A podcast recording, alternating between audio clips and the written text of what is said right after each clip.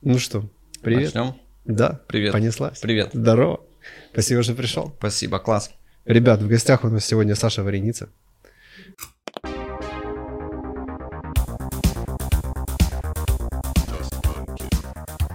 Это серый кардинал очень многого того, что мы видим, но не знаем об этом. Э, Он занимается пиаром музыкальных артистов, и не только, как мы уже выяснили. Вот. И он в этом чертовски хорош. Спасибо. Да, да, потому что мы провели тут э, некоторые исследования и знаем, что к тебе очередь стоит Ну, да. из артистов. Вот, хотел бы сегодня, чтобы ты нам пролил свет на то, что такое пиар, музыкальный пиар, как это вообще происходит на нашем рынке, в чем Мгм. разница, в общем, повариться в этой теме. Ну и, конечно же, узнать у тебя, как прийти к тому, чтобы к человеку, который хочет заниматься пиар, стояла очередь из артистов. Очередь из артистов. Вопрос широкий, комплексный. И на самом деле я пересматриваю отношение к тому, что такое пиар и, и что такое качественный, эффективный пиар. Каждые, наверное, полгода. Так как у нас вот вся наша история агентства «Много воды», мы изначально взяли себе такую концепцию сезонов, да, каждое полугодие это сезон. Сейчас у нас пятый сезон, мы назвали его последним.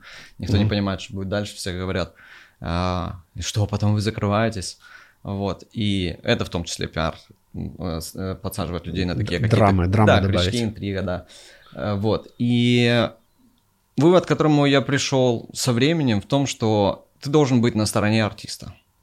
И если что-то не получается в достижении той цели, которую вы перед собой поставили, артист, его менеджер и ты как пиар-агент, ты должен предлагать, предлагать, менять стратегию, тактику на ходу, придумывать что-то и все-таки добиваться поставленной э, цели. Потому что очень велик соблазн э, перекинуть мяч на поле артиста. Э, когда я открывал агентство, когда я только запускал, у меня уже был достаточно опыт в музыкальной индустрии, и я, в принципе, понимал, так, теперь займемся пиаром на украинском рынке. И, понятно, я, как все романтичные там стартаперы, говорил, мы будем работать только с самыми классными, самыми лучшими. И это я внушал, рассказывал своей команде. А потом в процессе я понял, что, в принципе, здесь же как в больнице. В больницу же здоровые люди не приходят. Ну да. Да. Соответственно, точно так же и с пиаром, да. Есть ряд артистов, которым пиар не нужен, то есть это какой-то выдающийся талант, какой-то вирусный проект, там органика, там невероятная, да. И э, им пиар не нужен. Пиар Мгм. нужен тем, у которых пока что идет что-то не так. Если идет что-то не так, то это комплекс причин. Не может быть что-то не так с- только с предыдущим пиарщиком, да, как часто Мгм. приходят артисты и говорят, ну, мы работали с первым, пятым, третьим, десятым, и там не очень хотим попробовать с вами. Ты в этот момент понимаешь, что ну, скорее всего, причина как бы она и в артисте в самом. Что-то не так. Не так с ним, с, с музыкой, которую он делает, э, ну, с планом действий, со многими такими как бы э, вещами. И э, здесь есть большой соблазн, которым пользуется на самом деле пиар-агентство на мировом уровне везде. То есть ты берешь артиста, изначально видишь ряд его ошибок, ошибок его сборки. Он не до конца понимает, куда он идет, кто его аудитория. Ему надо подтянуть вокал, там артистические данные, клип не Мгм. такой, команда вокруг него, окружение, лейбл не такой, еще какие-то моменты. Вот. И ты можешь сказать, да, окей, работаем, делаешь свою часть работы. По большому счету, что такое пиар? Пиар, э, у него нет конечной цели, ну, то есть, что я вам гарантирую продажи. Ну, Мгм. это если говорить не о музыке, а в широком смысле. Я вам гарантирую повышение узнаваемости. Насколько это коррелируется дальше с э, монетизацией, да, вашего там продукта, это уже не задача пиар. И это как бы договор, ну, то есть такой железный. На этом проводится красная линия. И э, здесь велик соблазн сказать, смотрите, ну мы как бы разослали, всем показали, Ну да. Всё. Задачу выполнить. задача выполнена. И она выполнена юридически по договору. Если взять любой, там, знаешь, договор на оказание рекламных услуг там, и так далее, она реально на этом моменте выполнена. И клиенту, по большому счету, нечего предъявить. Он может единственное, что сказать, это типа, а, а как мы можем убедиться в том, что вы правда всем написали? Мгм. И более того, ты можешь даже сказать, смотрите, вот скриншоты с отказами. И он тогда такой, ну блин, ну да. И он понимает, что какой-то Мгм. здесь есть э, ошибка, типа он пошел, отдал деньги, заплатил и вышел с тем же, с чем и входил. И вот это не, ну, типа, не окей. То есть к такому очереди не выстраиваются. Таких специалистов на рынке много, они полностью уверены в своей правоте, в том, что я что. Вот. а, Но э, мы, когда изначально э, запускали эту историю, мы ее и назвали «Пиар-лаборатория много воды». Потом я понял, что это какое-то пафосное и длинное название. Мы э, слово «лаборатория» убрали, но суть осталась. То есть артисты ко мне приходят на стадии до сборки еще сырыми. Мгм. И я у них сразу спрашиваю, у нас это в брифе написано, вы готовы в то, что я могу вмешиваться в ваше творчество? А, да. Но сейчас уже они, когда видят ряд кейсов успешных, они говорят да. Мы берем их демо, мы берем их визуальный образ, мы задаем им ряд вопросов, о чем ты говоришь, как ты будешь говорить, находим внутреннее противоречие. Они сами с этого смеются, видя, какая глупость, с какой глупостью они собирались идти. Они такие, ну да, блин, реально тупо. Давайте полностью все поменяем, давайте все переделаем.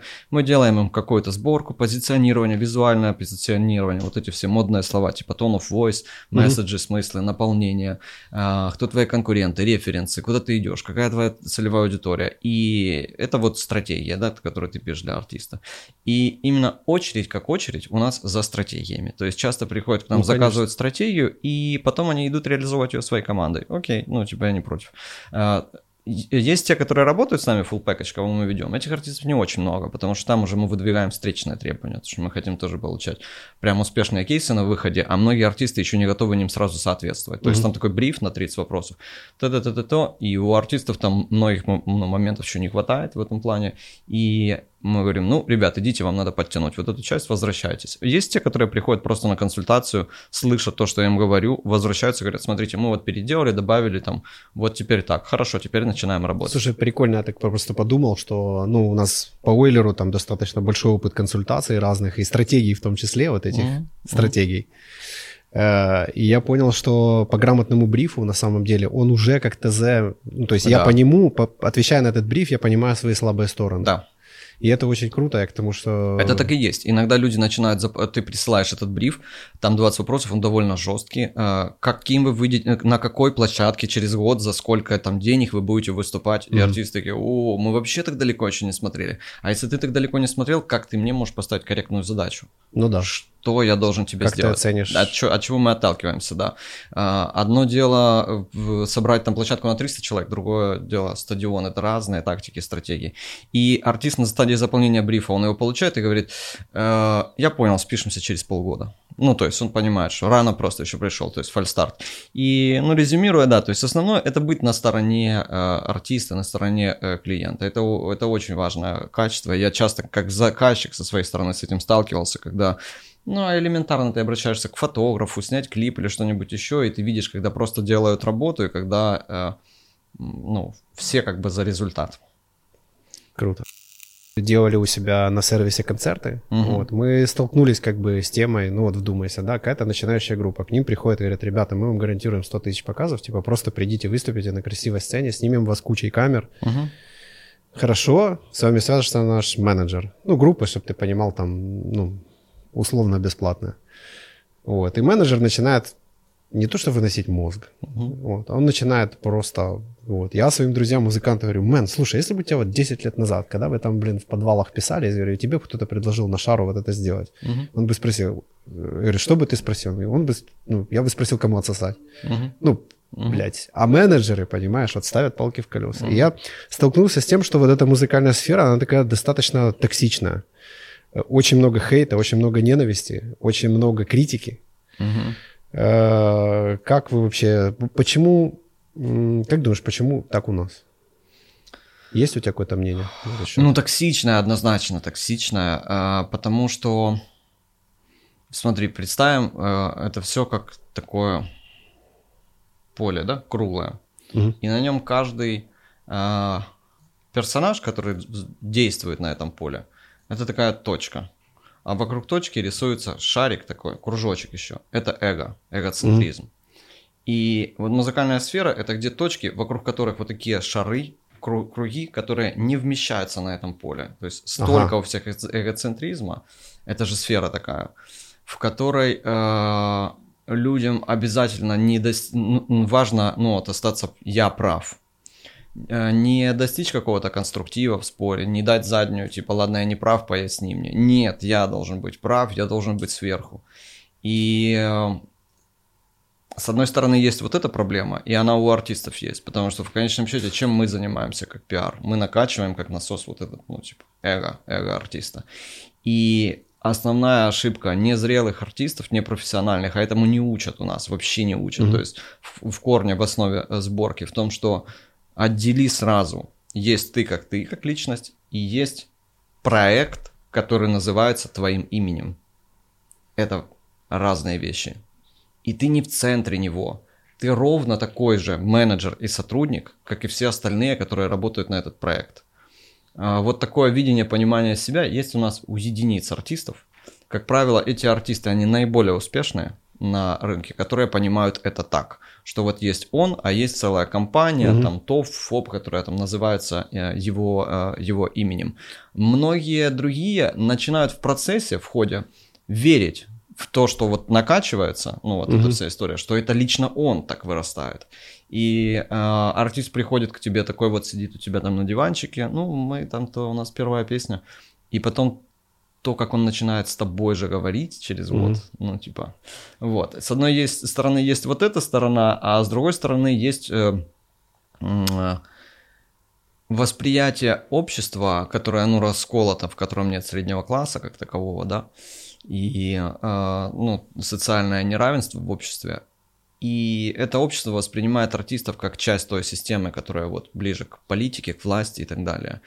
И общество очень радуется каким-то оступкам, проступкам артистов, mm-hmm. да, когда вот, вот эти все истории знаем, там, сказал там лишнее слово, там рушатся все вот эти рекламные контракты, значит, надо напасть, ну, вот этот весь стадный эффект там и так далее. То есть вот эта история есть, она, она двухсторонняя, действительно. Но это, я думаю, что просто из-за недостатка какого-то это даже не, э, не воспитание, это э, система образования. То есть этому надо просто обучать и рассказывать, что, что, что такое артист, какая его роль, какое его место, что такое медиа, а, на что имеют право медиа. Потому что я, например, как журналист, как обозреватель, понимаю, что, ну, если говорить, называть вещи своими именами, то свободы слова в Украине вообще нет такого понятия. Угу. С каждым своим текстом, на самом деле, критическими, но сдержанными и взвешенными. Я никогда не пишу, так знаешь, просто от балды. Всегда это под, как подтверждаю какими-то фактами, какими-то аргументами, подбираю формулировки, и я этому научился, это ну, моя профессия.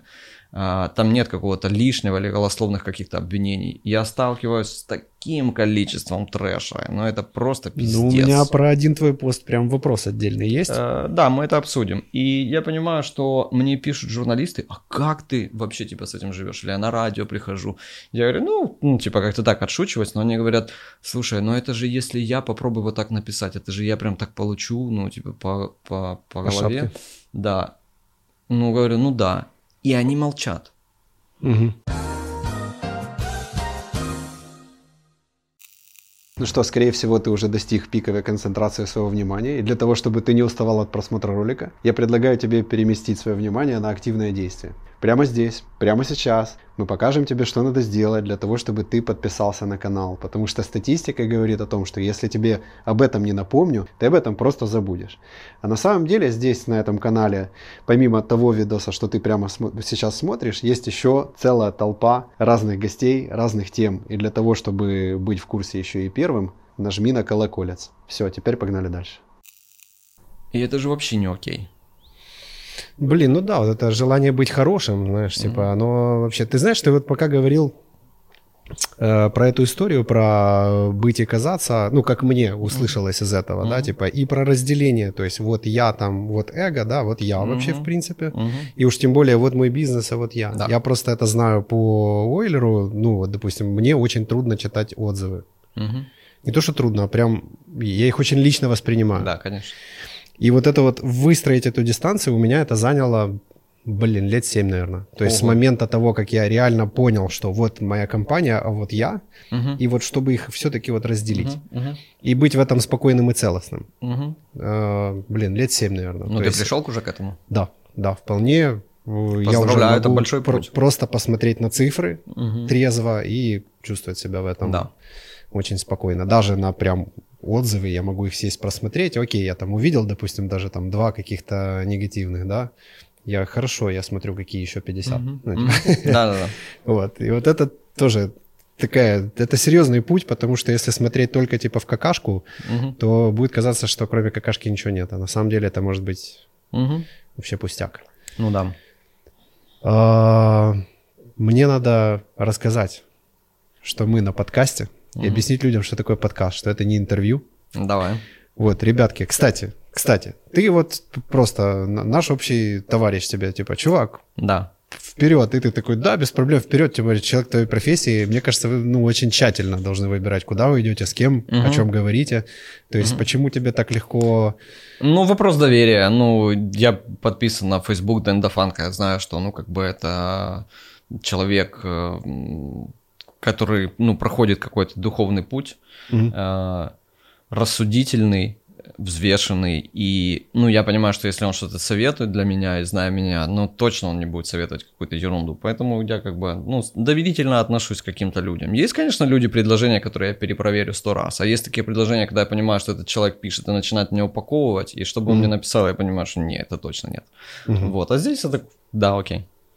Ну что ж, э, это очень классно, мне это приятно и льстит. Вы друзья, да? Да, да, и действительно суть канала, в отличие от того, в чем вы, наверное, привыкли uh-huh. вариться, она чуть-чуть другая. Вот. Наша задача у тебя чему-то научиться, стать uh-huh. чуть-чуть лучше после просмотра видоса, чем до него или прослушивания, да, в зависимости от того, на какой человек платформе. Может, и я стану чуть-чуть лучше после этого эфира. Надеюсь. Я очень надеюсь. Э, потому что у меня есть пару клевых вопросов, мне кажется, которые тебе самому, знаешь, вопрут. Давай. Очень интересная штука. Я когда был э, с кем-то общался, я часто отвечая на вопросы, я даже сам для себя понимал какие-то штуки. Угу. Я посмотрел твою ленту, и... Э, а, ребзики. В конце еще будет конкурс. После Блиц-опроса, да, э, обязательно будет конкурс комментариев. Я там подобрал суперценные книженцы. Ну, так что мы Яра вчера уже запустили там ажиотаж у нас на эту тему. Угу. Итак, Э, про рэп, похороны украинского рэпа. Угу. Расскажи мне, это прям осознанный шаг был? Или это вот был такой какой-то крик души, э, что-то такое? Угу. Расскажем об этом? А, да, расскажем. Впервые, наверное, да? А, я скажу честно, как, как это было на самом деле. Была статья Лёши Бондаренко, главного редактора Лерум, которая сама по себе взорвала, она была резонансной, он написал о том, что украинские артисты не принимают участие в каких-то социальных активностях, вообще не ведут социальную активную жизнь. То есть они популярны, они э, ролевые модели, лидеры мнений да, для mm-hmm. большого количества людей, но они не используют это в каких-то полезных целях в обществе, которое остро нуждается в этом, где нужны какие-то ориентиры, где много там лжи, фальши, пропаганды, всего остального. А, и социальных проблем реальных.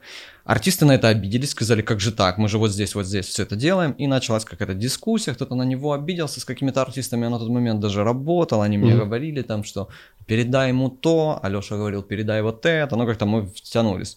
И я оставил там один просто комментарий, который касался украинского хип-хопа, и мы до этого как-то э, просто между собой говорили, общались, причем мы общались с Вакулой, угу. благодаря которому мы познакомились из Дендафанка, в том числе мы делали тогда вот его альбом «Вне времени», я помогал Мише как издатель, наш лейбл его издавал, и мы говорили о том, какой хип-хоп э, был раньше, какой он был там в 80-х, 90-х в Америке, какие смыслы, месседжи он нес и так далее. И просто сделали такое наблюдение, что в принципе, ну вот, э, такой жанр хип-хопа, как именно гангста рэп, то есть или какой-то там уличный такой суровый, mm-hmm. жесткий хип-хоп, он же появляется в таких странах, где в принципе, ну так неспокойно, да, и мы говорили о том, что, блин, странно, почему в Украине, которая, ну, супер гангстерская страна, э, почему этого до сих пор нет. И а рэп-артисты, ну, с которыми я, ну, на тот момент сталкивался, работал, видел их тексты, они все были о чем-то таком я там щось там пройду, добьюся, переможу, на каких-то таких абстрактных вещах вообще максимально ни о чем, или сфокусированных на самом себе. И мы просто в шутку, ну, как бы с ним такое предп... выдвинули предположение, говорит, давай будешь писать тексты такие острые, а я буду как MF Doom э, читать их с таким, или Quasimodo из проекта такой, э, искаженным вокалом. Ха-ха-ха, посмеялись, и все, и на этом закончилось. И потом я написал просто комментарий вот такой, что ну, реально нет остросоциального хип-хопа. Мне написала Ира, э, редактор издания Bird and Flight, говорит, мне понравился твой комментарий, а мы можем этот комментарий э, расширить просто как ответ? Угу. Ну, на, ну, я говорю, ну, да, давай, поставь мне вопрос. Она мне поставила вопросы, я ей дал три ответа на эти вопросы. И потом из этого как-то склеилась статья. Все это было, ну, то есть такой mm-hmm. экспромт. Какого-то смысла такого скрытого чтобы что-то планировал, передать какие-то приветы кому-то. Когда уже началось нестись, и начался нестись такой перехлест какой-то, то есть мой адрес, там, э, там начинали голосование, вороныться, долбоеб, там, чини, там, и так далее. Ну, чтобы, как бы, знаешь, спустить пар этот, я написал, что, ребят, там, короче, там, расслабьтесь, да вообще все было запланировано как э, пиар-ход э, mm-hmm. альбома Вакулы. Вот. Ну, на самом деле нет, это, ну, понятно, что это надо быть вообще чокнутым, ну, какая, какая от этого конверсия, ну, типа, чтобы, ну, тебя там там, э, я не знаю, хуесосит там пол интернета, и от этого вот прибавится там 50 стримов, которые конвертируются в 3 доллара прибыли. Вот. Э, понятно, что э, нет. Но здесь есть еще второй такой аспект. То есть это произошло плюс-минус в тот же период, незадолго до того, как я объявил о том, что я прекращаю работать, наше агентство прекращает работать с Аленой Аленой, Алиной Паш. Ага. И многие, в том числе менеджмент Алены Ваня, он мне прямо это предъявил. Ага, вот ты какой. То есть ты знал, что ты напишешь эту статью, и э, ты знал, что ты с нами перестанешь работать, и чтобы спрыгнуть с этой истории, ну, как бы, то есть он вот так вот это все увидел. То есть э, э он это спозиционировал так, что я перестаю работать с Аленой Аленой ради того, чтобы иметь право написать статью и типа там ее критиковать. Но мне кажется, люди немного переоценивают э, тот профит, который я получаю от статьи. Ну, во-первых, можем честно сказать, что там за статьи в Украине платят 500-800 гривен, может ну. быть, тысяч. Вот. ну, то есть надо быть дурачком в этом плане, чтобы это ради статей все делать. Э, это первый момент. Э, второй момент, что э, да, общий фон, он у меня был такой. То есть я очень верил в этот жанр. Угу. И я был одним из тех, кто в начале 2018 года писал о том, что идет, идет, грядет украинский хип-хоп. И я много сделал для этого. Ну, как бы, те люди, которые сейчас воспринимают меня как такого, типа, антагониста этого жанра или какого-то хейтера и так далее, но они все-таки должны немного считаться с тем, что я правда мы въебывали ради украинского хип-хопа. И э, мы работали с тем же Ваней по поводу э, Алены, и, ну, как бы, первые моменты, первые этапы запуска, это было 7 раз отрежь, один раз отмерь, там, то есть 200 раз меняли тактики, стратегии, было очень много работы. И мы много работали и по Алине, и еще ряд артистов более, как бы, такого, ну, сейчас еще не такого медийного веса и статуса. Я много писал, я участвовал, был членом жюри, я отслушал все их там демки и так далее, я выстраивал отношения с российскими изданиями, атаковал этот э, Flow, Hip-Hop.ru, Rap.ru, Studio 21, Афишу Daily, Медузу, всем обратите, mm-hmm. обратите внимание на, на украинский рэп. Я все время там с этими стриминг-сервисами, Apple Music, всеми делами пытался тоже, возьмите нашего артиста второго, третьего, десятого. Мы реально много сделали для украинского хип-хопа. И, э, ну, типа, там, нельзя сказать, что мы какие-то там, это самое, в этом смысле, возродители этого жанра? Нет, безусловно, нет. Но если представить там человек, наверное, 20 тех, кто повлиял на вот этого ренессанс, начавшийся в 2018 году, ну, я думаю, что я и моя команда все-таки туда вошли бы. И какое-то право сказать о том, что, блин, что-то когда-то пошло все не туда, но оно все-таки было. И если мы так сказали, то э, это не означало, что я такой, знаешь, рушу все мосты и ухожу из этого всего. Это я как не безразличный к этому человек, повлиявший на это в том числе. Э, хочу сказать о том, что что-то мы куда-то начали идти не туда.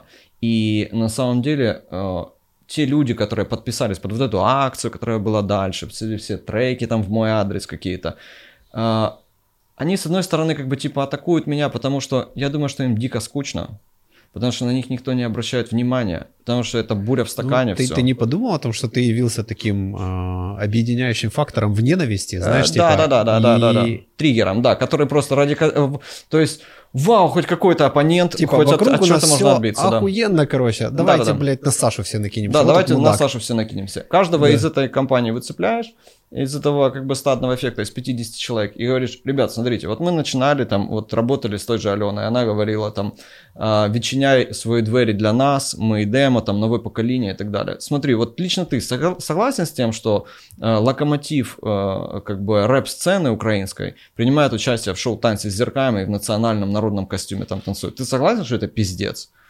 Каждый из них скажет, да. А в чем я не прав в своей статье?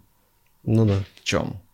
А, Ну, такая реакция говорит о том, что ты скорее прав. Ну, потому Ну, что да. е- если меня не ранят там э, слова, то... Да. бы, И я говорил о том, что, типа, ребята, нам- вам надо быть просто чуть более э, взвешенными в своих этих всех, э, потому что хип-хоп это хип-хоп и твоя социальная позиция, это, ну, тот жанр, где, ну, во-первых, это все идет очень тесно связано, во-вторых, это тот э, жанр, где, как ни в каком другом, ты должен отвечать за базар. Ну, должен, но это обязательно должно быть на рэп-сцене. И э, про, про Алину, которая к чьей музыке я с большим уважением отношусь, и я реально горел ее творчеством, там, то, что мы с ней сделали, ну, когда мы с ней работали, там, первый э, двойной альбом там и так далее. Она очень талантливая, безумно, но э, после окончания работы с нами, это не сцена ревности, знаешь, это не как интервью Богдану, которое сейчас все обсуждают, там, вот меня выгнали, я сейчас всех вас ёбну. Нет, это просто, ну, типа, факты, потому что я пиарщик опытный, прошаренный, и я не допущу таких ошибок, которые я вижу со стороны. И когда я их вижу, мне больно. И когда я в статье написал о том, что э, Алина э, рекламирует там э, это самое, типа, возьмите э, у- ну, животное с улицы, а у нее породистый котик. Ну, типа, это... Блин. Да, ну это еще Чувак, окей. я тебе скажу, я должен, я, кстати, блин, вообще вспомнил этот ролик. Я никогда практически не оставлял комментариев под рекламой, но под этим оставил. Потому что они в этом ролике, по-моему, собаку кормили, блядь, печеньем или чем-то таким, какой-то Мгм. кремовая какая-то Мгм, фигня. мгм, А им нельзя это есть. мгм. Они от этого дохнут.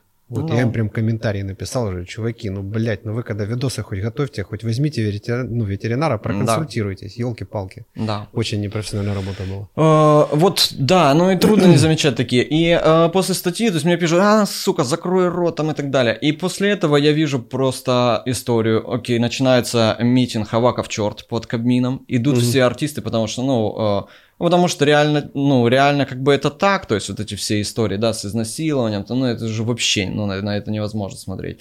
А, да, и такая точка кипения. Но с другой стороны, понятно, что, типа, факт the police это, ну, то есть, та штука, на которой артисты, Ну, андеграундные в масть, артисты, казалось бы, да. да, должны как бы хайпануть, это классно для, для рейверов, для техно, для хип-хопа и так далее. И мы видим там ряд техно-диджеев, техно-продюсеров, ну и Алина как бы там в первых рядах тоже там участвует, принимает в этом ну, это самое.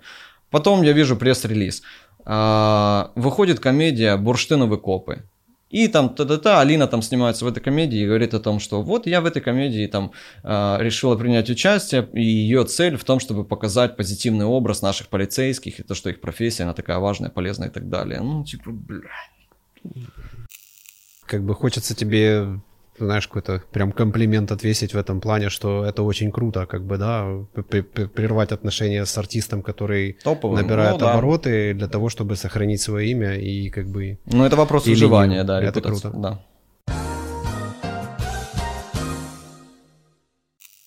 Хочу тебе напомнить, что для меня крайне важно взаимодействие. То есть канал мой создан не для денег, поэтому мне очень важно общаться с вами. Я сам читаю комментарии, сам на них отвечаю. Я был бы тебе очень признателен, если бы ты поучаствовал каким-то образом в беседе. Плюс это полезно для канала. Ты можешь задать вопрос, можешь узнать что-нибудь, можешь написать что-нибудь о себе. Или просто напиши, Миша клево оформил студию пиздатый звук. А еще лучше, если ты хочешь прям реально заморочиться. Я тебе напоминаю, что в конце видео будет конкурс, и ты сможешь выиграть ценный приз. Он будет после блиц-опроса, так что присоединяйся в комментарии. Это очень сильно реально, чувак. Так. Смотрел э, твою лекцию. Не вспомню, правда, где. И мне там очень сильно запал термин твой. Э, если я не ошибаюсь, ты сказал про развиртуализацию, что Мгм. сейчас вот идет такой э, тренд. Мгм. Э, Скажи, почему, по твоему мнению, есть вот такой запрос на это? На вот настоящесть, на какую-то вот эм, Мгм. сокращение дистанции между э, артистом, да, или тот, Мгм. тем, на кого смотрят люди? Почему именно сейчас вот это обострилось? А, Вообще есть такая теория очень широкая, которая пишут целый ряд там серьезных статей, там такие там уровня там New York Times там и так далее, о том, что вообще интернет и все с ним связанное в обозримой перспективе в будущем это такая как бы штука для бедных. Мгм. И все, что связано digital, диджитализация, домашний режим, онлайн и так далее, это для бедных. А Богатые люди уже сейчас хотят платить только за личный коннект с репетитором, за личное общение. Их никакие онлайн-уроки, курсы не устраивают. А, и за живую настоящую эмоцию. Вот. Поэтому и развиртуал это, в принципе, э, такое движение ав- авангард пиар-индустрии для тех, кто делает что-то действительно классное, концептуальное, о чем стоит донести – чтобы не утонуть в э, вот этой какой-то бесконечной растущей клоаке вот этого тиктокерского mm-hmm. мамбл рэпа, трэпа, вот этой всей хуйты, потому что там просто невозможно выделиться, где вот это идет просто заливание каким-то просто бюджетом каша, кэшем, да. да. Вот, и потому что когда ты заходишь туда, вот эту листалку, там уже артисту, поющему, играющему, который может что-то сказать, ему что уже вообще невозможно, ну то есть он там захлебывается. Поэтому его надо выдернуть, выцепить в реальный мир и сказать, ребята, вот, вот, я сейчас широкими мазками как бы рассказываю, вот классный артист, обратите на внимание, или классная личность вообще. И этот человек может открыть рот, что-то интересное сказать, может посмотреть тебе в глаза в глаза, ты чувствуешь от него харизму, чувствуешь какое-то обаяние. Это э, та штука, которая или есть, или нет. Я могу сказать, как э, ну, как директор пиар-агентства, да, у нас есть э, офис, и в наш э, офис приходили, ну, сотни артистов. Артистов и тех, кто себя не мечтают. Когда заходит артист как артист, ты чувствуешь, эта энергия заходит с ним в комнату. Угу. А, и бывает такое, вот заходит человек, и он говорит, у нас вот и все, и план действий. И ты вот сидишь и понимаешь, вот сидит его менеджер, вот какая-то девочка-ассистент, вот ваша команда. И ты его вообще никак не выделяешь среди них всех. Он просто вот один из вас, вот просто людей как людей. А артист он вот он заносит с собой. Вот, и это должно быть ну, исходно. И в развиртуале ты это чувствуешь. О, вау, есть. И дальше как бы ты такие забытые штуки, как исполнительское мастерство, вокальное мастерство да. и так далее. Ты это должен увидеть вживую по-настоящему. Поэтому развиртуал. Поэтому какие-то такие э, типа акции, как я не знаю, там Ваня Дорн вышел на возле станции метро, сыграл свою песню под гитару ну, ты понимаешь, что, ну, как бы вот, да. То есть ты разбираешь полностью всю вот эту конструкцию настроенную, клипы и так далее, и оставляешь в сухом остатке. И ты понимаешь, как что есть. настоящего артиста знаешь, как миллионера, да, забери у него все, он все равно заработает и вернется, вернет себе свои позиции, то есть да. не, не случайно. То есть точно так же, верни его, сбрось вот так вот в подземный переход, он и там соберет вокруг себя 50 человек аудитории, кто-то запишет на Инстаграм, выложит, какой классный парень, и все опять вернется вверх. Вот для, ну, как бы для этого как минимум надо делать развиртуал. Расскажи про эту историю энергии. Вот плюс ты, когда упоминал Дениса, ты сказал, что человек как бы практикующий, занимается, и то, что он советует, это скорее всего во благо. Ты есть какое-то место каким-то практикам в твоей жизни? Ну, медитации есть место. Прям занимаешься, да? Э, ну, занимаюсь. С переменным успехом, но занимаюсь. Ну, я пришел к этому отчасти вынужденно. Мне, как человека, который как бы с, с чья работа связана с мультизадачностью нереальной, понятно, что в какой-то момент у меня закипел мозг, и у меня случилось тревожное расстройство. Ну, это же популярная как бы история такая. Да, да, Welcome to the club. Мне кажется, это 99% людей, приходящих в медитацию. Да, да, да. Вот. И в какой-то момент я понял, что да, мне реально надо успокаивать ум, потому что у меня большое количество встреч, встреч, на которых я должен убеждать людей и успокаивать, потому что люди приходят mm. вот такие, у меня завтра релиз, ну то есть у них, а ты должен так, блин, расслабься, мы все сделаем, все будет нормально. А когда ты сам вот такой, Just stop it. Да, да, да. ролик такой был. Да, да, да, да. Вот, когда ты сам вот такой, ты понимаешь, что у, у тебя вот так вот все, и людям кажется, что ты врешь, или что ты не уверен в себе, а тебя на самом деле просто пистует биохимия. Понятно, да, да, да. Вот. И Адреналин ты, херасит. Да, и ты должен как бы взять себя э, в этом плане в руки. Э, ну, я пошел, прошел вот эту историю, мне очень понравилась, помогла КПТ, когнитивно-поведенческая терапия. Э, она сделала меня как бы в каких-то моментах спокойнее, взвешеннее, рассудительнее. Ну, реально, я как бы пересобрал себя. И дальше медитация, ну и все вот эти модные такие термины типа mindfulness и так далее. Ну, мы все понимаем, им уже 2000 лет, но как бы в современном применении это действительно ну, то, чем я стараюсь э, заниматься. То есть стопать свой мозг, чтобы он не улетал. Он очень быстро у меня работает, и возвращаться в текущий момент, это я стараюсь этим заниматься ежедневно, да.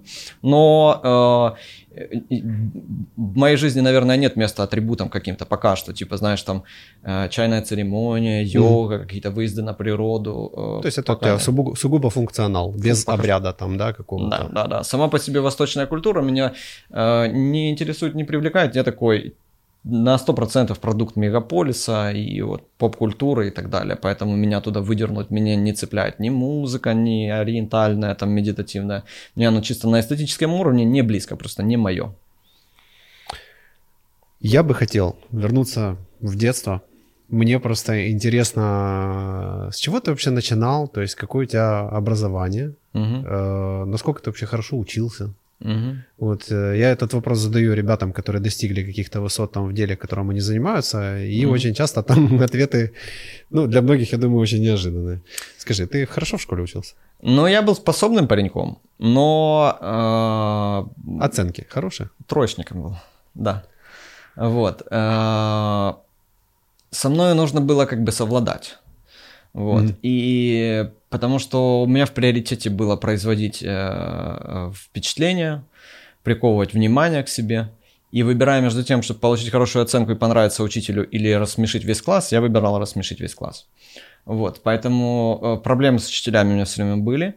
Мама у меня была, э, она преподаватель э, французского и немецкого языков, э, заведующая. Там в же, где ты учился? Э, ну, меня перевели потом в ту школу, где, где была мама, потому что... Я, э, да. я просто вспомнил ребят, ну, которых родители в школе работали, ох, блин, тяжело им было. Да, потом у меня мама работала директором школы, заведующей там в городском отделе образования, то есть она как бы, это была такая мама, которая, как же такой вот сын может быть таким, это самое.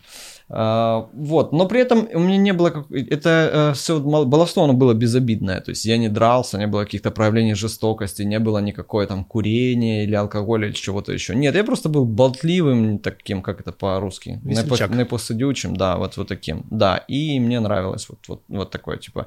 И э, плюс мне, мне нравилось учить то, что мне интересно. Даже мне не интересно, невозможно было заставить. То есть я мог, в принципе, там в девятом классе полностью прочитать э, «Преступление и наказание», полностью прочитать и сыграть в театральной постановке еще там этого Раскольникова. Но если мне не нравится физика и химия, ну все, вы, ну типа ничего от меня не получится. То есть вот такая история. И в принципе как-то дальше я так по жизни и пошел. Мгм. Вот. Как думаешь, почему? А, как думаю, почему? Откуда, как вот эта тяга э, или бунтарство, я не знаю, как это правильно назвать, ну, более правильно, конструктивно даже- будет тяга к свободе, да, Ага. какой-то. Это, я думаю, не, не, не бунтарство, но у меня просто мама, она всегда была сторонником, то, что называется эвристическая, по-моему, модель образования или обучения эвристическая. А, интересно. Это когда ты просто не вмешиваешься в развитие ребенка, просто не мешаешь ему, просто наблюдаешь. Когда его заносят за какие-то красные линии, ты так его возвращаешь. Но, в Мгм. принципе, куда оно у него идет, то туда пусть и идет. Вот. На тот момент и в том, в том месте, где я жил, ну, то есть я из маленького города Торец Донецкой области. Понятно, такие слова, эвристическое образование, это было странновато, да. Вот. Но, э, тем не менее, э, меня интересовали многие вещи. То есть я там с 6 лет начал писать э, как бы книжки. То есть у меня были тетрадки, Ух ты. да, э, и их была целая стопка. То есть я к 14 годам, у меня было штук 15 уже, наверное, книжек, я писал про все, про... э, меня не смущал плагиат, то есть я посмотрел парк юрского периода, я пишу на 400 страниц свою версию парк юрского периода. И там всякие, Прикольно. да, там такие истории. То есть я, я писал, рисовал, я был как бы увлеченным ребенком. Ну, а там такая школьная программа, это же дело десятое. Ну и плюс я думаю, что я не сильно пожалел, что я ее там, знаешь, где-то так... М. Какое выше? Есть? Э, да, я психолог по образованию. Ага. Ну, учился я тоже так себе. На очно-заочной форме обучения. У меня там есть известная история, я много раз ее рассказывал. В первый же день я по- пошел 1 сентября в первый курс поступать, увидел объявление в магазине а, «Музыкальный мир» в Донецке, требовался туда продавец-консультант. И я Мгм. как бы выбирал, пойти туда или пойти... Ну, я зашел в магазин, устроился на работу. И туда, и туда пошел, короче. А, нет, до института я не дошел. Ну и дошел туда там потом как-то. Ну, А, есть- мне все было интересно, как же тебя в музыку занесло. в 17 лет вот я приехал, увидел объявление, пришел, меня взяли в 17 лет на работу. То есть я соврал, что э, мне есть 18 уже, ну то есть такое. Но меня взяли на работу прям вообще несовершеннолетним. Я там увидел такие стеллажи с дисками, начал их все изучать и переслушивать. До этого у тебя были какие-то музыкальные пристрастия, или ты чисто... Да, я прям именно этим хотел заниматься. Да? Я дома, у меня была коллекция кассет, я сам с собой их включал и сам с собой разговаривал, как будто я их себе продаю. Да, Прикольно. Блин, круто. Так, хорошо. И у меня осталась всего одна тема, на самом деле. Мгм. Потом мы перейдем к Блицу Мгм. или Блицу. И конкурсу. Конкурсу, чуваки. Кстати, прикинь, кто-то нас досмотрел уже до этого времени. А это онлайн все идет? Нет, это какой-то терпеливый человек, уже где-то А. часик, наверное, нас глядит. Да. Вот. Мне кажется, он молодец, я, я ему посылаю свои виртуальные объятия. Э, Я бы хотел с тобой вообще, в принципе, про пиар, э, как если ну, можно это назвать наукой, я понимаю, что это совершенно Мгм. корявый термин, который сюда не Мгм. лезет, ну, типа как индустрию, да. Ну, это профессия вполне, да. Э, Знаком ли тебе такой э, фильм BBC в свое время выпускали, назывался «Век эгоизма»? Нет, не знаком. Про Эдварда Бернейса, который считается отцом пиара. Мгм. Ты знаешь что-то? Да, да, да. Ну, я фильм есть- не смотрел, нет. Э, Он родственник Фрейда был. Мгм. И там такая история, если я не ошибаюсь, что Фрейд ему написал, что «Эй, дружаня, смотри, что я тут написал». Ага. Э, Вот, тот почитал книжечку и такой «Хм, интересно. И начал пробовать как бы экспериментировать э, в табачных компаниях и в рекламе военной компании США. Мгм. Да, и он А, да, первый да. выдумал такую хрень, он пришел в, ну, я не помню, может, это Мгм. табачная компания Да. большая, да, и говорит, типа, ребята, кто меньше всего покупает? Они говорят, покупают меньше всего женщины. Почему? Потому что в то время в обществе считалось, как бы, ну, ну не должна женщина курить. Да. Вот. Э, И он такой, окей, короче, во все печатные издания написал, что э, там какой-то фестиваль был или что-то такое, какой-то марш должен был пройти по одной из э, улиц города. И он говорит, что пройдет вот такой-то марш и какой-то там женский марш свободы. Мгм. Нанял моделей того времени, короче, и они в определенный момент все, в общем, маршируют, достали портсигары, сигареточки, пш, закурили, ну и все, и там выстрелило все это дело. И как бы да, это был какой-то там, наверное, 28-й, какой-то 30-й год, вот что-то, Мгм. что-то в этом роде. И это выстрелило настолько, что, ну, как бы по сей день, собственно говоря, эти технологии используются. Мгм. А, ну, что меня поразило больше всего в этом чуваке? Ему уже было там 98 лет или что-то в этом роде. У него брали интервью. Он очень вменяемый, очень ясное сознание и взгляд. И меня спросили, чувак, а ты вообще понимаешь, что ты наделал? Ну, типа, табачка, алкоголь, Да. вот это все, типа, он говорит, в смысле? Говорит, я людям дал счастье. И, и он это вот, мне это так сильно запало. То есть я понял, что у большинства людей, у кого ну, нет достаточной опоры на себя, на свои желания, то есть они такие, как знаешь, сомневающиеся, может быть, то они будут опираться на что-то внешнее. А внешнее в сегодняшнем мире им преподносят как раз ну, пи- пиарщики, по Мгм. большому счету, да. Да. Честные, нечестные, это уже там как бы третий Мгм. вопрос. Плюс э, вот на Netflix я вчера посмотрел, буквально вышел Social Dilemma, называется э, ролик, про социальные сети. Про то, что система рекомендаций, она, ну как бы, она не настроена в наших интересах. Мгм. Типа она не показывает, что нам будет интересно Мгм. смотреть. Оно нам покажет то, чтобы мы чувствовали, что мы правы в своих взглядах, Мгм. и для того, чтобы рекламодатель продал нам рекламу, а не для того, чтобы нам было интересно. То есть Мгм. его задача, чтобы мы максимально долго туда втыкали. Мгм. Как ты вообще, есть ли у тебя какой-то диалог э, с этим? Э, Насколько вы используете, ну, в твоем, ну, как ты считаешь, там, гуманные, негуманные какие-то вещи? То есть как ты Да. вообще на это все смотришь? А, Есть диалог. Не хочу выглядеть а, моралистом или каким-то, знаешь, таким белым пушистым в там грязной индустрии. Но чем дальше я захожу в эту всю историю, тем больше я понимаю, что а, я не готов мириться с теми вообще вещами, которыми здесь, э, с которыми здесь нужно мириться для того, чтобы достичь успеха.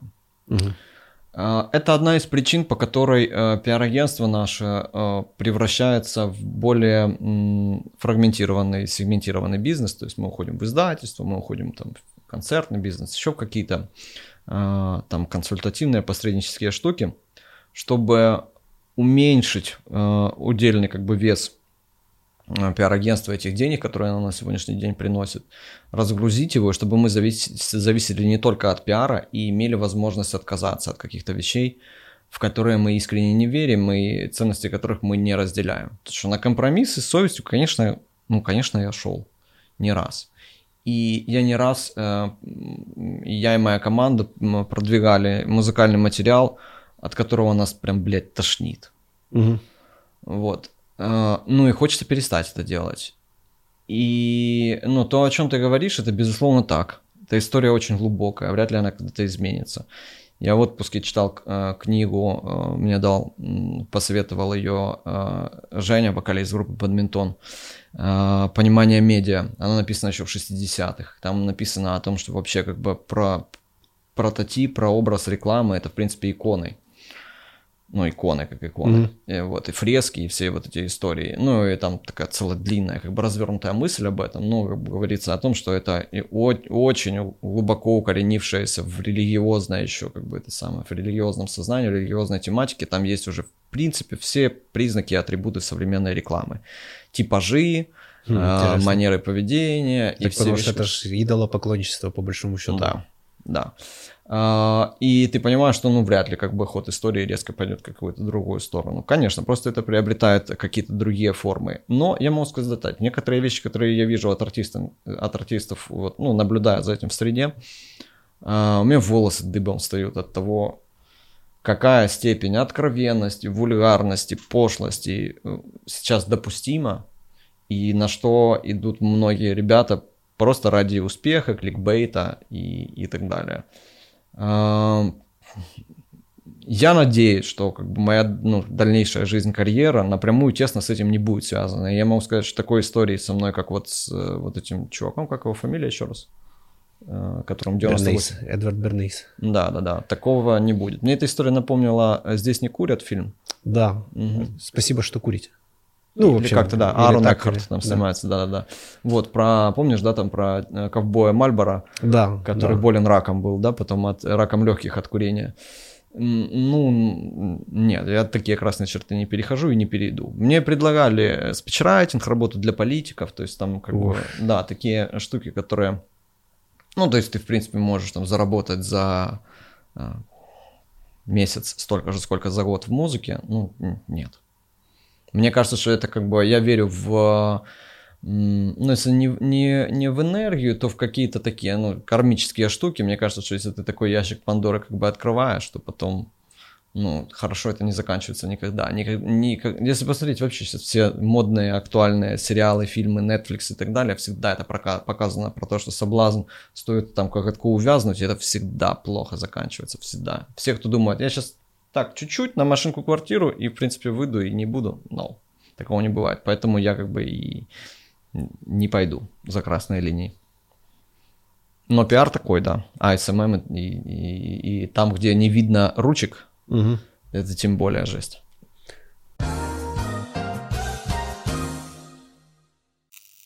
Эй, привет! Ты добрался до этого момента, а это значит, что тебе совершенно точно этот ролик понравился. Но для того, чтобы он понравился не только тебе, еще и окружающим, мне очень важно, чтобы ты нажал на вот эту вот штуку под этим роликом, которая скажет о том, что видео тебе интересно и поможет мне масштабировать мой канал, потому что, как ты знаешь, он создан не для денег, вот поэтому мне надо взаимодействие с вами максимально честно и открыто. Так что клацай эту штуку и погнали вперед. Слушай, я совсем забыл. Э, вы, ты, ты участвовал в акции «Нас ночуют»? Я ее придумал. Э, ты, ты, э, я ее придумал, сама акцию, да. Ты ее прям придумал. Ага, я что-то... Как результат?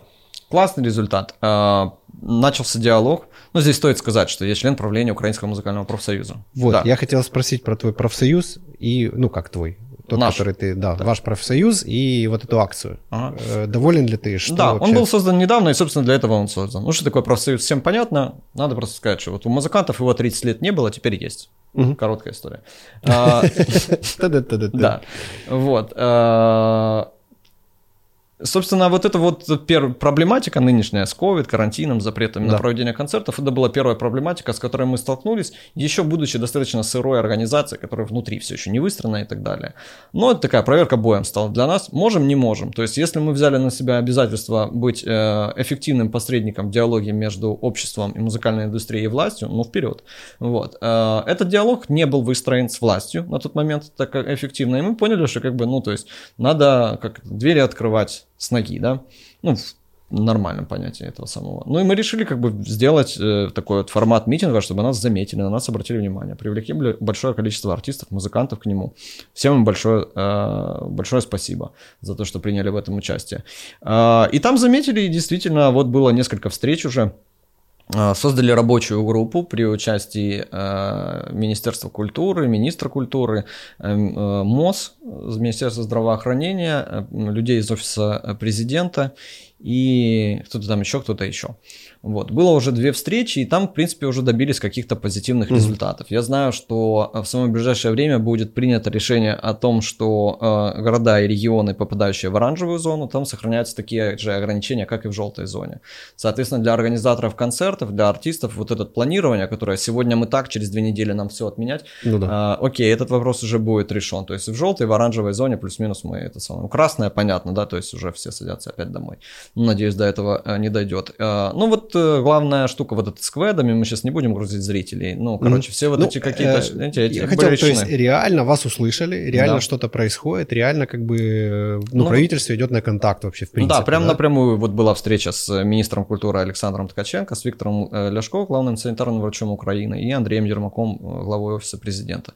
Туда были приглашены ну, наш глава правления Михаил Ясинский, Э, я видел там э, Ирину Горовую, это «Мозги Entertainment», вот mm-hmm. «Империя Потапа» и так далее. Ваня Дорн там был, э, Сергей Перман, вот уж кто действительно серый кардинал украинской музыки, не, не, не я, я так еще какой-то там этот. Вот, он был как там одним из участников процесса, ну, это известный человек в музыкальных кругах.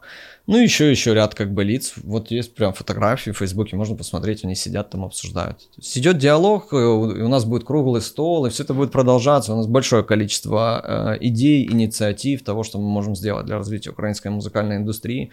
Более того, мы проводим параллельно с этим еще э, встречи с э, посольствами. Угу. Э, у нас была встреча с э, посольством э, Швеции и посольством Южной Кореи.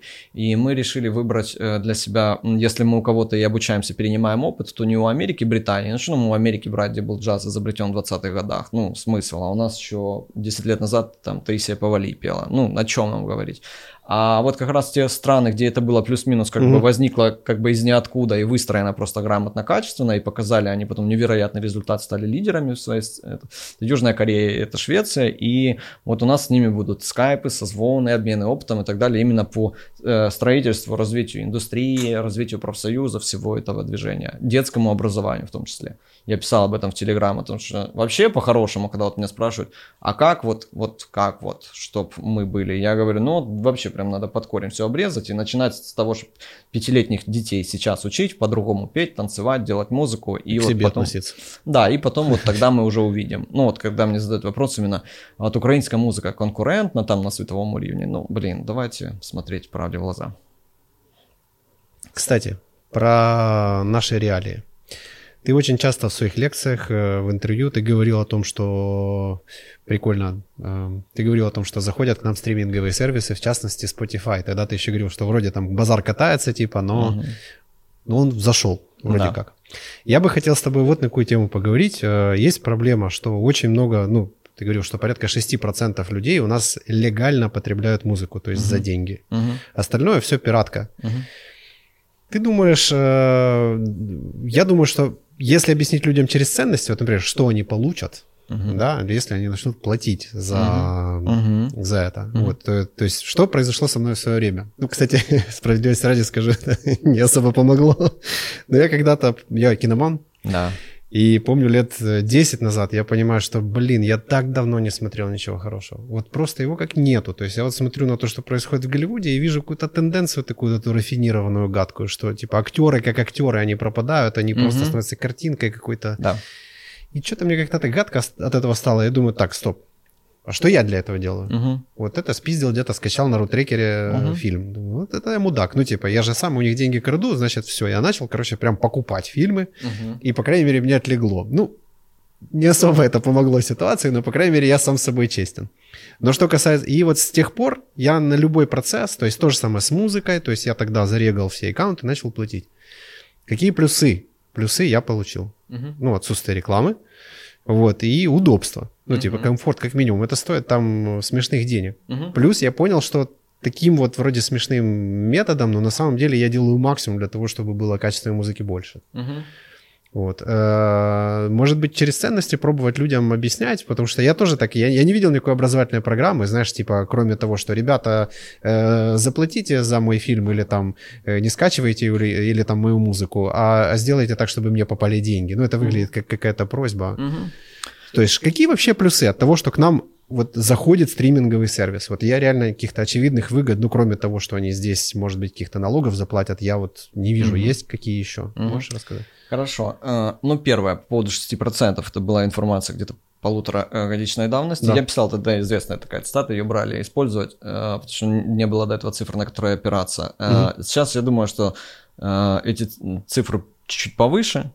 На сегодняшний день Украина входит в десятку в топ-10 стран э, Европы по э, количеству прироста пользователей стриминговых сервисов. Угу. Не за счет того, что у нас прям все супер классно, а ну, а за счет того, что еще страна. Да, большая страна и большой задел на, ну то есть ну, туда, да. куда э, двигаться.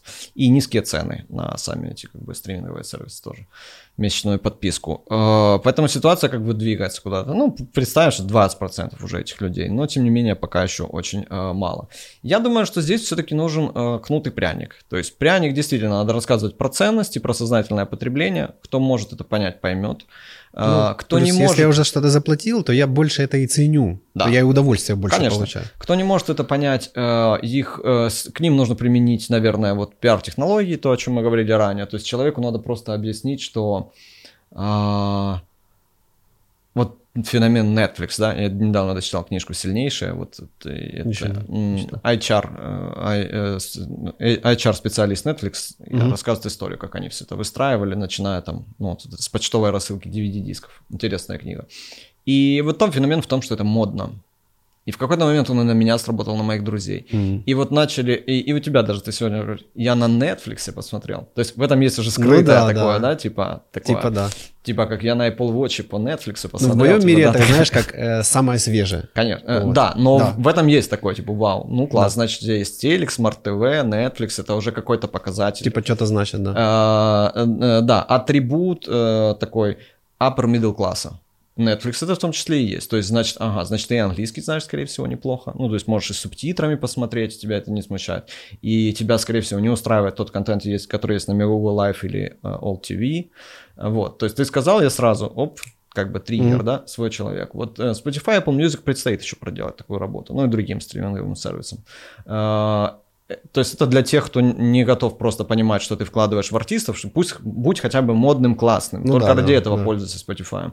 А дальше все-таки надо, конечно, отключить пути для отступления. То есть, что ты не просто такой, так, ну, оценил преимущество, ну, в принципе, удобнее, ну, ладно, вернусь там в рутрекер или какой-то, да.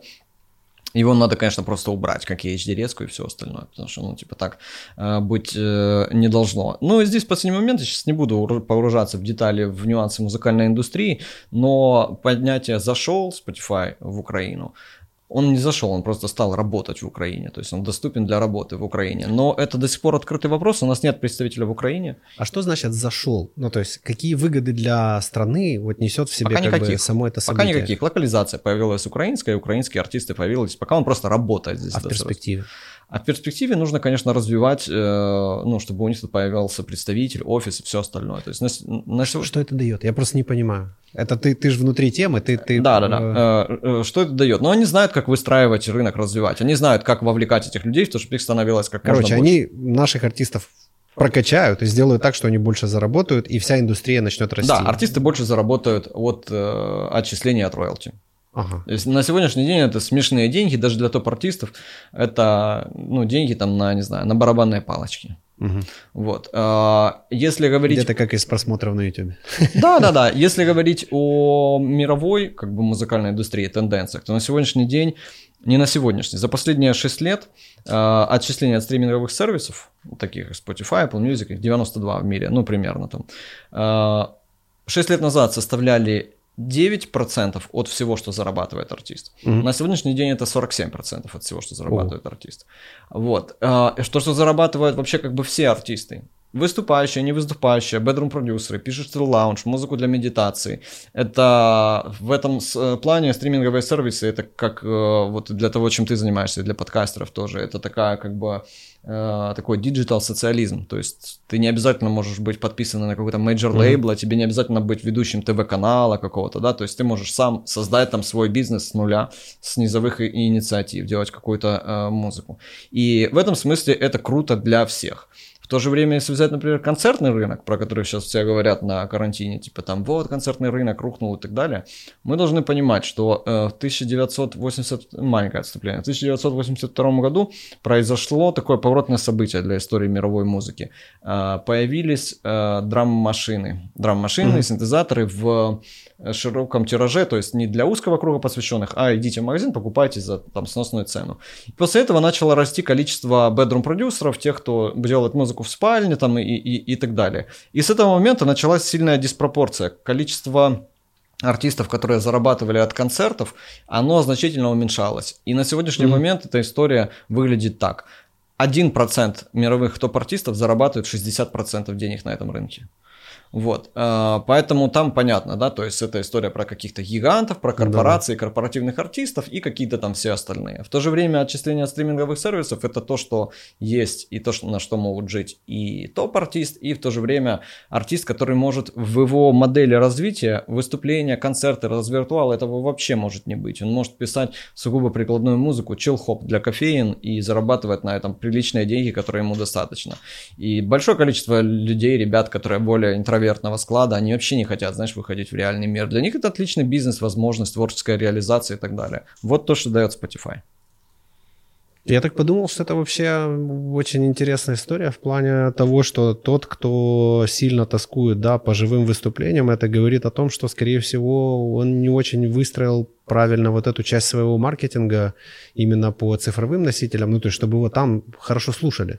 То есть, а, если у него основной источник дохода – это я живой играю, угу. то это говорит о том, что он плохо делал домашку или как? Не, немножко не так. Просто пока что, если в мире это вот 47%, да, я сказал, а, да, у нас всё. это все-таки пока еще я, более я скромные да. суммы. Это первое. Второе, а, большой артист, который зарабатывает с концертов, зарабатывает, во-первых, много, это реальные суммы, когда ты их теряешь, понятно, Я забыл, больно. что это же наша геолокация. Да, и артисты на сегодняшний день, вот, собственно, возвращаясь к идее митинга там и так далее, а, они же там выходят не за себя, а за десятки рабочих мест, которые они создают. Ну, конечно. А рабочие места создают именно концерты продакшены, звукари, там Шоу-балеты. бесконечное да, множество да, людей да, на самом да, деле. Да.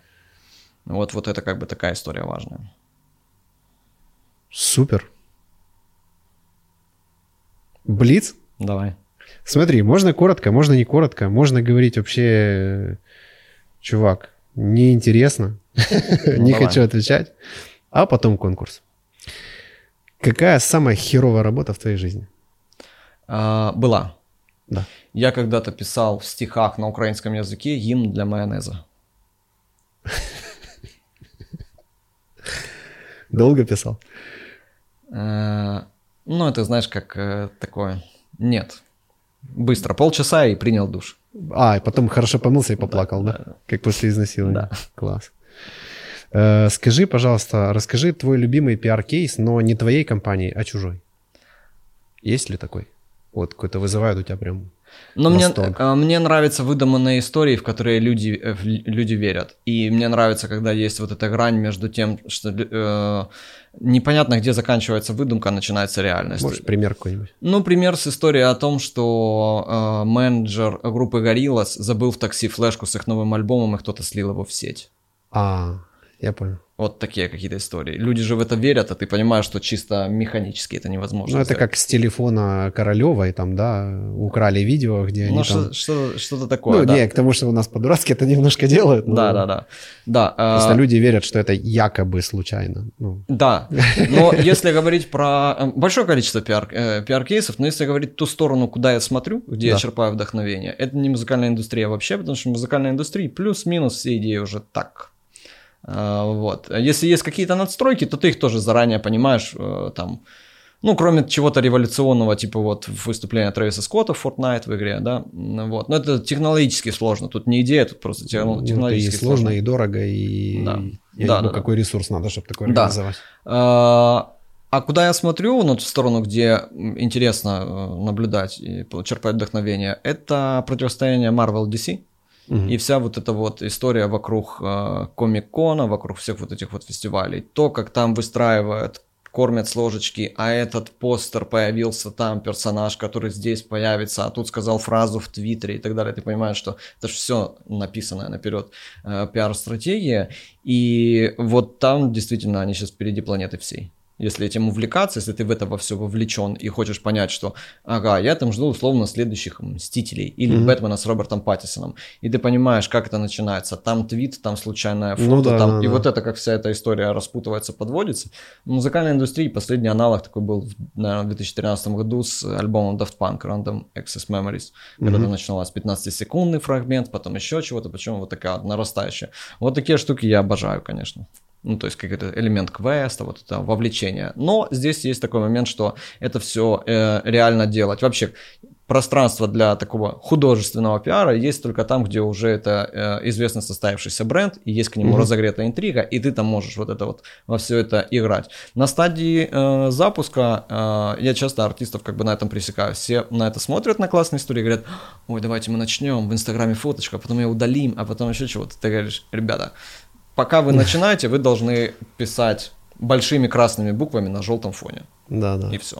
Мы открылись. Вот так. И, ну, ты понял, то есть лабовыми да, да, методами, а лабовые методы, они просто, ну, это типа чистая, чистая механика. А уже дальше в процессе, да, там много всего интересного. А твой любимый в вашей компании кейс есть? Какой-то, который ты прям гордишься, вот, вот это, блядь, было круто. А, вот, вот это было круто. Ну вот я думаю, что говоря про развиртуал, э, вот эта история, то есть она для меня еще насущная. Мы ее планировали сделать, продолжать э, в этом году, но в эту сторону мы начали смотреть еще в 2018 году. Я много уже писал и говорил об этом кейсе, но это, наверное, альбом Cape Cod Echo, с которым мы э, вынесли из э, виртуала в реальный мир. В, один, в день релиза этот альбом звучал, там, по-моему, в 15 или 10 mm-hmm. заведениях по э, Киеву. Мы сделали интерактивную карту в издании Village, можете послушать его там-то, люди приходили, им там давали карточки, оставь комментарий. Это, казалось бы, такая банальнейшая вещь, но мы на самом деле вынесли обычное действие в Фейсбуке в реальный мир и столкнулись с интересным наблюдением, с тем, что когда людям даешь карточку и ручку, напиши, mm-hmm. они пишут приятное. Ага. А в интернете они пишут не так. В интернете, да, говнить принято. Да. Так, что ты в детстве боялся?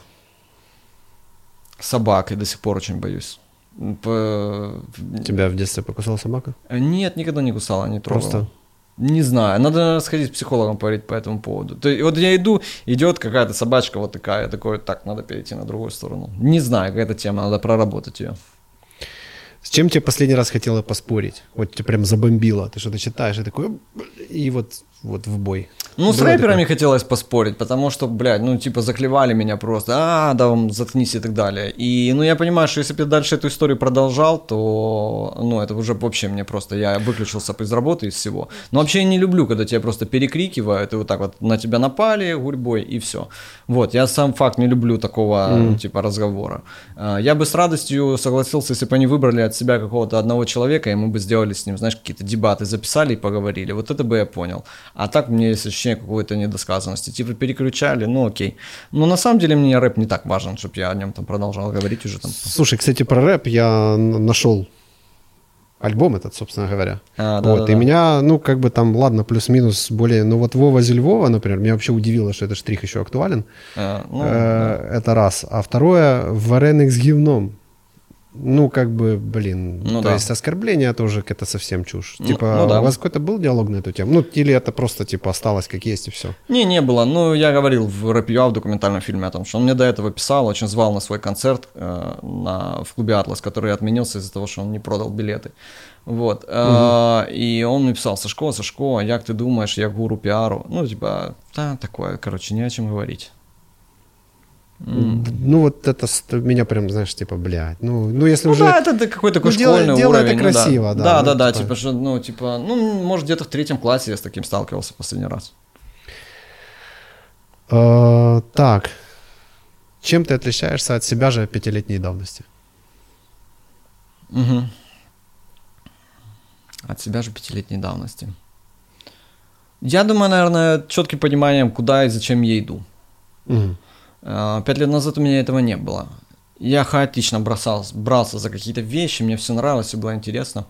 А, Что бы ты себе посоветовал? Пятилетней давности? Вот уже, да, отсюда туда. Мы сейчас зайдем в фильм «Довод» или в сериал «Тьма». Да, да. Что бы я себе посоветовал? Меньше делать и больше думать предварительно о том, что ты делаешь. Очень много я всего делал. Не, не, стыд, не стыдных вещей, просто бесполезных, бесполезной mm-hmm. какой-то а, активности. Лишних движений, да? Лишних движений, да. Осталось у меня всего два вопроса. Mm-hmm. Первый. Какое у тебя экранное время на телефоне? Сколько ты в день проводишь времени в телефоне? Это же можно прямо в настройках посмотреть. А, серьезно? Ну, он выключен сейчас. Но я не буду врать, но я думаю, часа 4 точно провожу.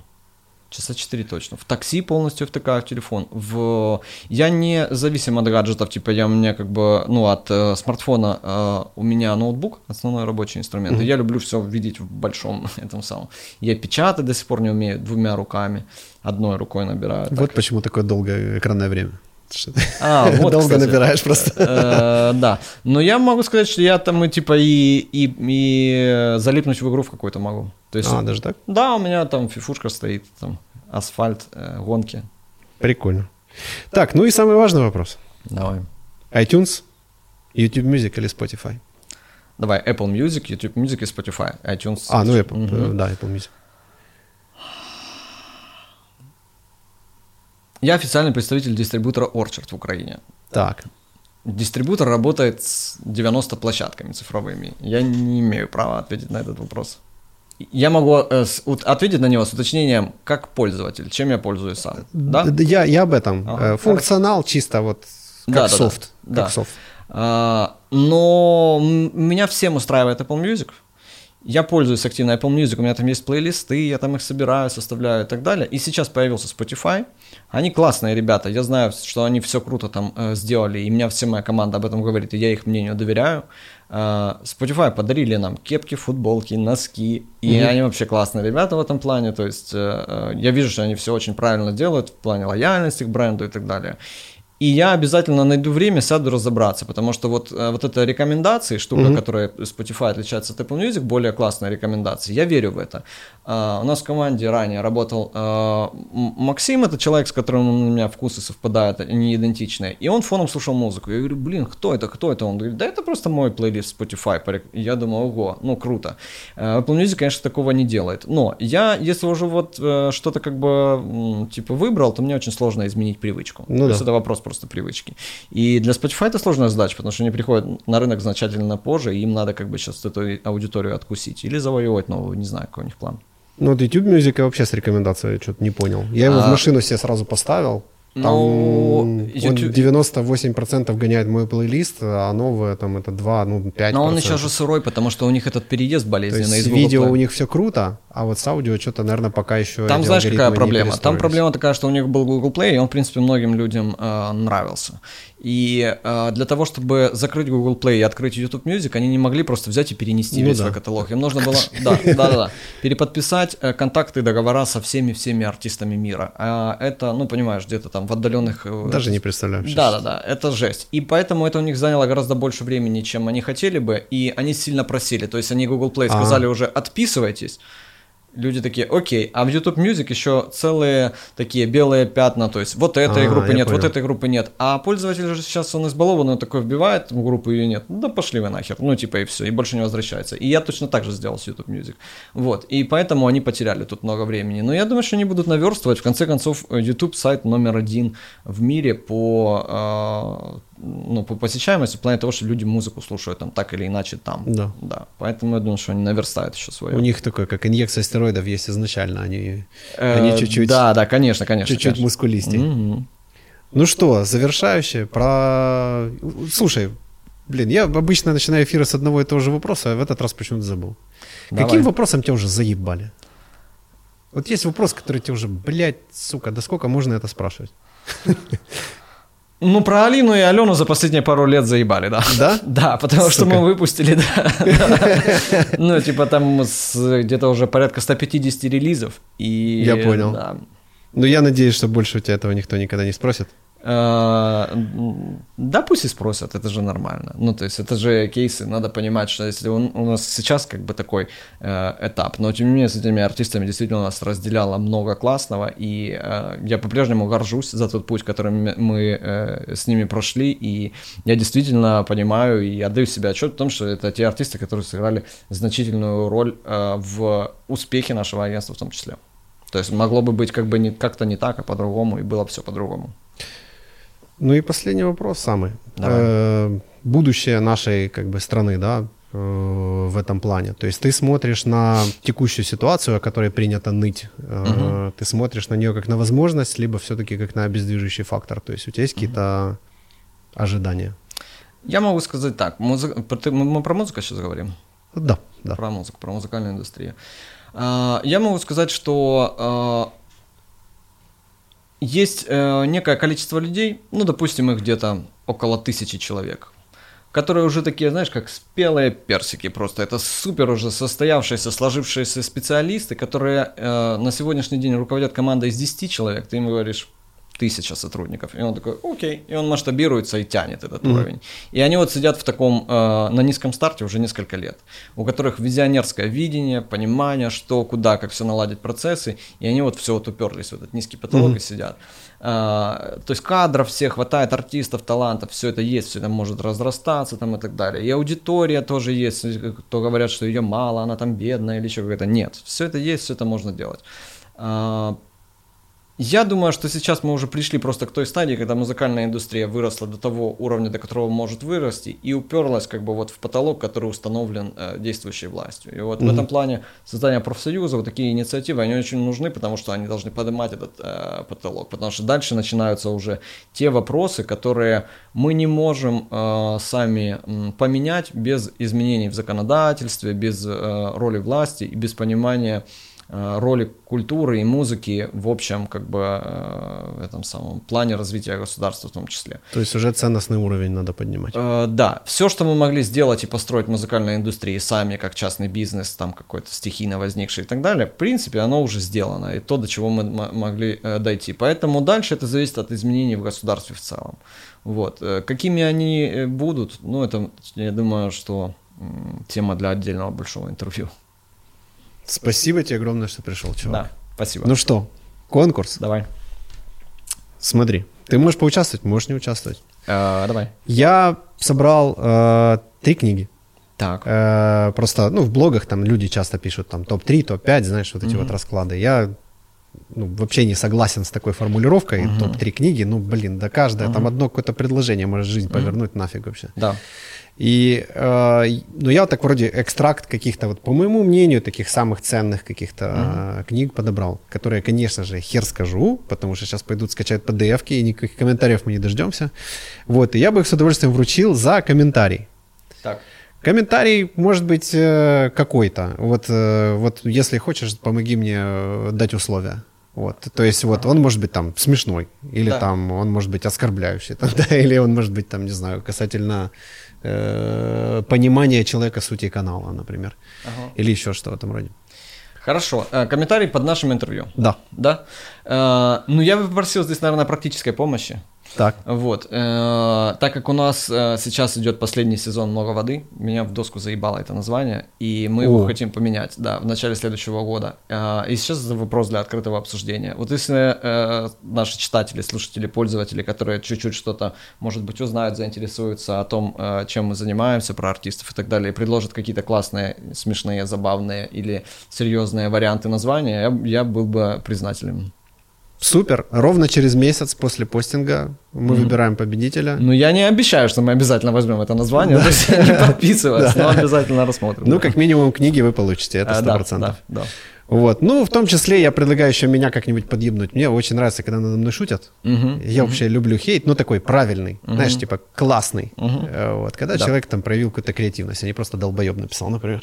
Угу. Вот. И я думаю, что тоже, э, может быть, даже какой-нибудь второй приз придумаем или еще что-то. Вроде. Давай, да, может, даже я поучаствую. О, офигеть. Все, класс. Спасибо тебе большое, получилось круто. Да, да, спасибо, да. Все, и вам спасибо, друзья. До скорых встреч.